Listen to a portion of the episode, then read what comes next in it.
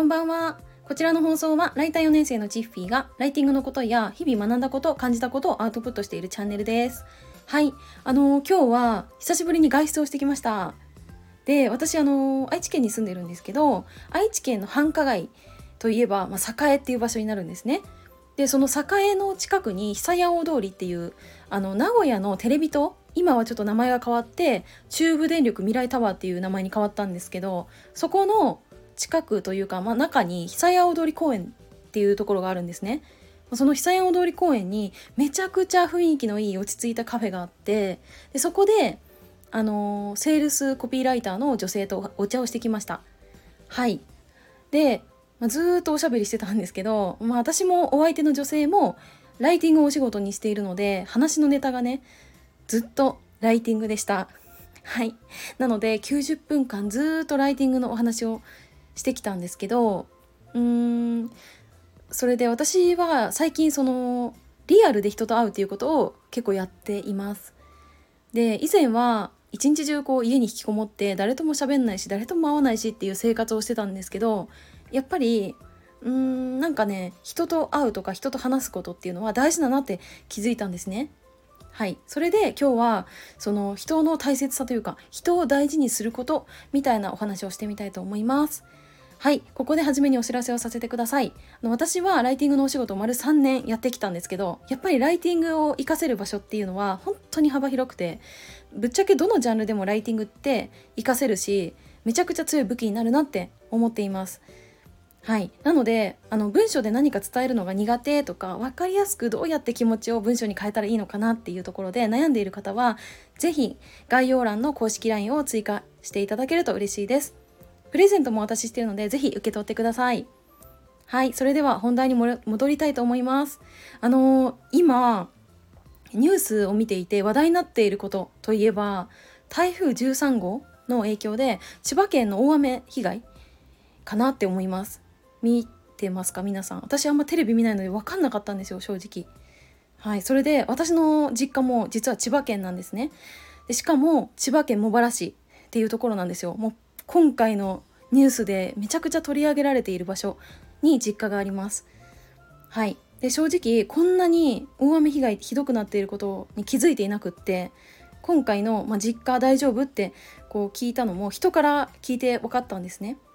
はい。それであの昨日母に連絡してみたんですよ。そしたら、まあ、うちの実家はそんなにあの川の付近でもないし氾濫とかそのお家の中がぐちゃぐちゃになっちゃったみたいな被害はないんですけど、まあ、それでも家の前にこう水がね溜まってそれがねふくらはぎまで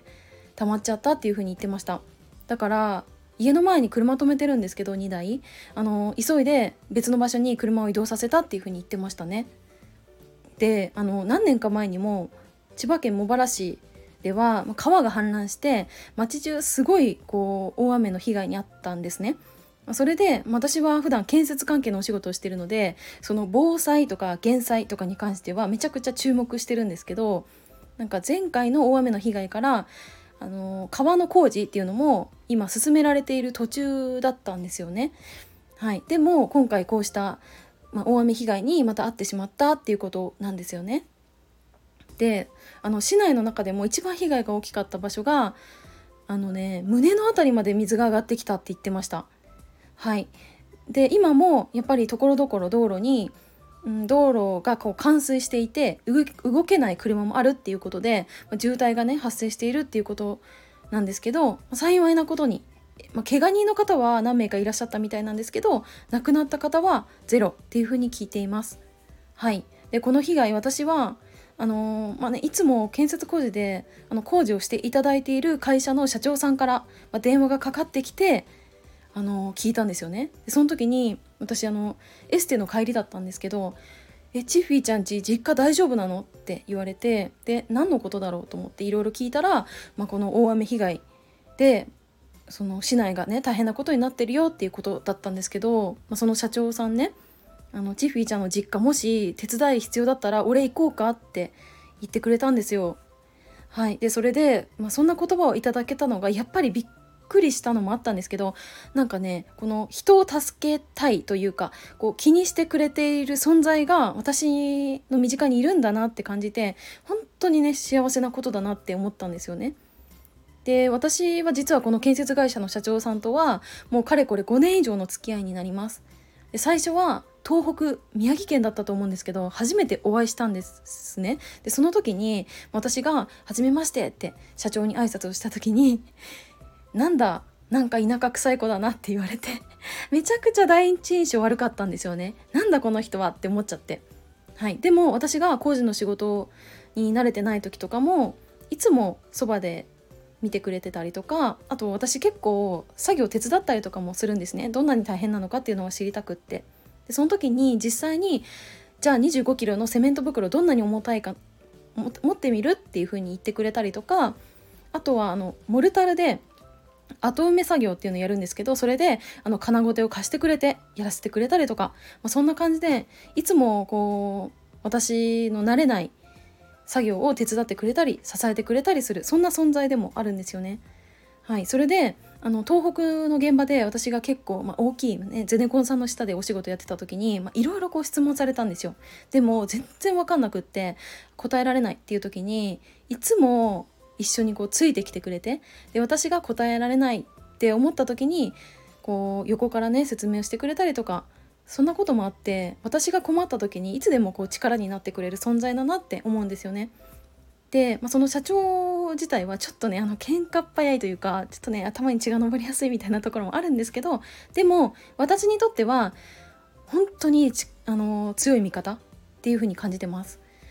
はい、それこそ私が東京都内の現場で、まあ、ちょっとね大型トレーラーの搬入をミスっちゃった時にあのトレーラーの運転手さん5人ぐらいから囲まれていろいろねこう怒られたというか、まあ、詰められたんですよね。でもそんな時もその社長が、あのー、ガツンとこう言ってくれてで私は助けてもらえたんですけど結局なんか仕事でうーん仕事って一人では絶対に進められないくってこうして誰かに支えてもらったりとか逆に自分が時には支えたりとかして進んでいくものだなって思ったしなんかお仕事でつながった方っていうのはこうしてプライベートでも困った時に支えてくれる存在になるんだなって感じたんですよね。はい、だから私はなんか自分が関わ自分に関わってくれた方っていうのは本当に大切にしていきたいって今回改めて感じました。でなんか特に今は SNS とかで、まあ、フォロワーさんがね何千人何万人とかたくさんこうつながれる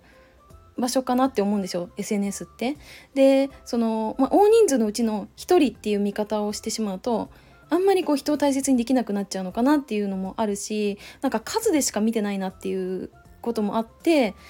うんなんかその人の大切さというか大事さっていうのを忘れがちになっちゃうんですけどでも今回こうして私のことを気にしてくれて休日にもかかわらず電話をしてくれて助けに行こうかって言ってくれたのが本当に嬉しくって私自身もそういう人でありたいなって思いました。